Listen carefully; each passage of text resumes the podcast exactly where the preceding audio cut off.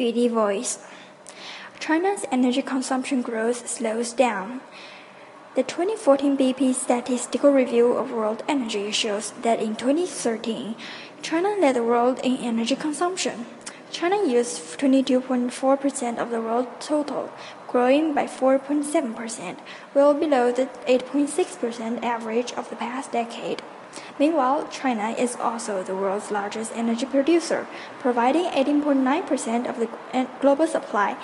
Its number one energy source is coal, which accounts for 47.4% of the global output.